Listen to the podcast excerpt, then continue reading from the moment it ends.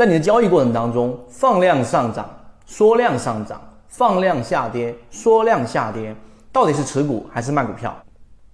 我们先说第一个，放量它到底是分歧还是一致？答案它一定就是我们所说的分歧，因为当一个平淡的交易，一般情况之下，买方持有这个资金想要去买这个股票，必须得有卖方愿意把手里面的筹码，然后呢挂单卖出来。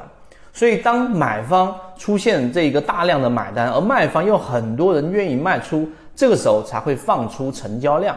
这是一个非常非常简单的一个原理，有买方必然有卖方，所以当成交量放量、放巨量的情况之下，那么一定意味着这是一个分歧。这个分歧是指买方认为看好这一个看多这个标的，而卖方觉得这个标的已经涨到了一定的位置，现在遇到压力、有利空等等各种看空的原因，这种意见上的分歧就会产生巨量。反向思考就是我们说的缩量。这个是第一点，非常核心的实战的这个基础的原理。好，明白这一点之后，那么请问啊，我的股票放量上涨，到底是要拿着手里面的股票，还是要把它给卖掉？我们来建来做一个简单的分类。我们说几种类型。第一种，当一个标的遇到了一个重要的压力位，就是我们说举个例子，前高啊，前面的一个这个 W 顶，对吧？然后出现了一个前高。或者是黄金分割的一个非常重要的压力位，那么这个时候的放量上涨，那么它就意味着是持股。为什么这样说呢？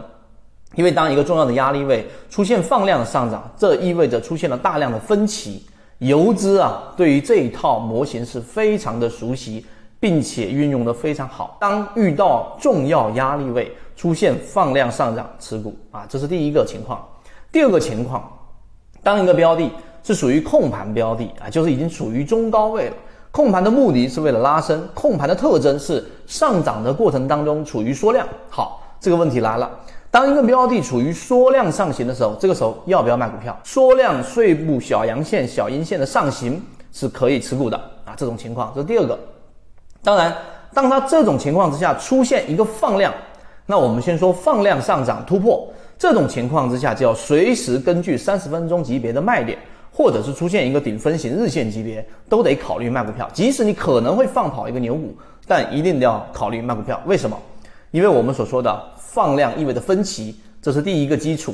第二个基础，控盘是为了拉升，一旦进入拉升状态，那么这种情况之下，你不锁定好利润，你想这个时候的分歧来自于什么？来自于前面控盘的这个庄股啊，这个主力也好，游资也好，已经拿着非常低的筹码了。它拉升的最终目的是为了什么？那不就是为了出货吗？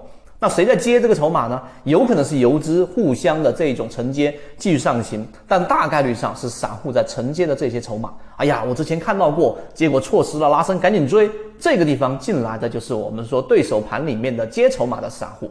你看，这就是交易的本质。所以一旦出现放量的上行，控盘的标的，第二种情况就是卖股票。第三种情况啊，就当控盘的标的如果是放量下跌呢，那你肯定都不用想了。无论是主力多杀多，刻意的把这一个标的往下打啊，那还是主力在这个位置上就已经选择出货了，你都得考虑及时的止损。所以这个情况之下，放量无论是上行还是下行，都得考虑卖股票。我们一直秉持着授人以鱼不如授人以渔的理念。给所有的股民提供一个学习交流的平台。想要进一步系统学习实战方法，可以在节目的简介中查询详情，加入到我们的圈子，和你一起终身进化。